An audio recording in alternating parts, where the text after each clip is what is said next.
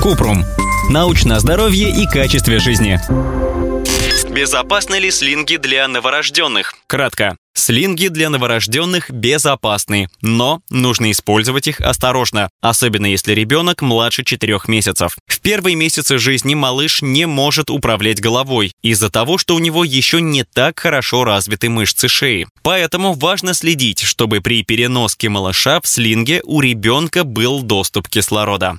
Подробно. У младенцев слабые мышцы шеи, и они не могут управлять головой в первые месяцы после рождения. Поэтому, если ткань слинга или тело мамы прижимается к носу и рту ребенка, он может перестать дышать. Слинг также может держать ребенка свернутым в S-образную форму, что затрудняет дыхание малыша. Как безопасно использовать слинг? Прочитать инструкцию и проверять минимальный вес слинга, прежде чем класть в него ребенка.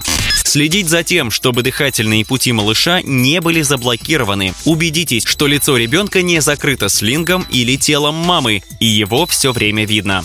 Важно проверять, что подбородок ребенка не прижат к груди, а ножки не прижаты к животу, поскольку это также может ограничить дыхание.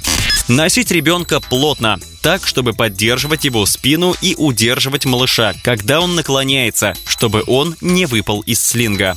Осторожно сгибаться и наклоняться. Если вы что-то поднимаете, пока ребенок в слинге, то лучше сгибаться в коленях, а не в талии.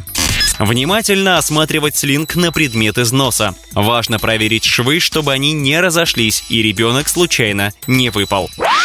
Также при использовании слинга нужно поддерживать здоровое положение бедер ребенка, чтобы предотвратить дисплазию или нарушение развития тазобедренного сустава. При переноске в слинге колени малыша должны быть разведены, Тазобедренные суставы согнуты, а бедра поддержаны. Если носить ребенка со скрещенными бедрами, это может увеличить риск дисплазии бедра.